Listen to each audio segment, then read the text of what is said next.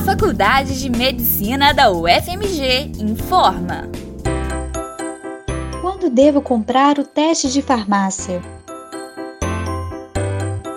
Eu acho que esses testes devem ser realizados por indicação médica, principalmente para aqueles pacientes que estão com sintomas né, sugestivos de Covid, mais de oito dias de evolução. E se você não tem né, possibilidade de fazer os testes convencionais ELISA e quimiluminescência. Eles podem ser realizados também, às vezes, para avaliar se você já teve contato né, com o vírus. Vamos supor que você tenha tido contato com um paciente que teve um diagnóstico confirmado de Covid-19 e você teve alguns sintomas leves, ou mesmo que você não tenha tido nenhum sintoma, você quer saber se você teve a chance de ter tido uma infecção sintomática. Você pode fazer um teste desse também. Mas, mais uma vez, né, é importante que o médico, é, essa solicitação parta dele. E lembrando que teste rápido, é, para ele ser confiável, ele tem que ter demonstrado que ele funciona bem na prática. Então, o grande problema é que a gente não sabe quais são os testes, às vezes, que a farmácia está utilizando e a gente não sabe se esse teste é um teste que funciona bem na prática.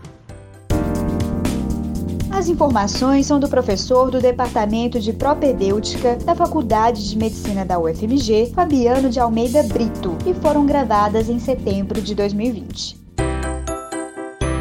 Com produção do Centro de Comunicação Social da Faculdade de Medicina da UFMG.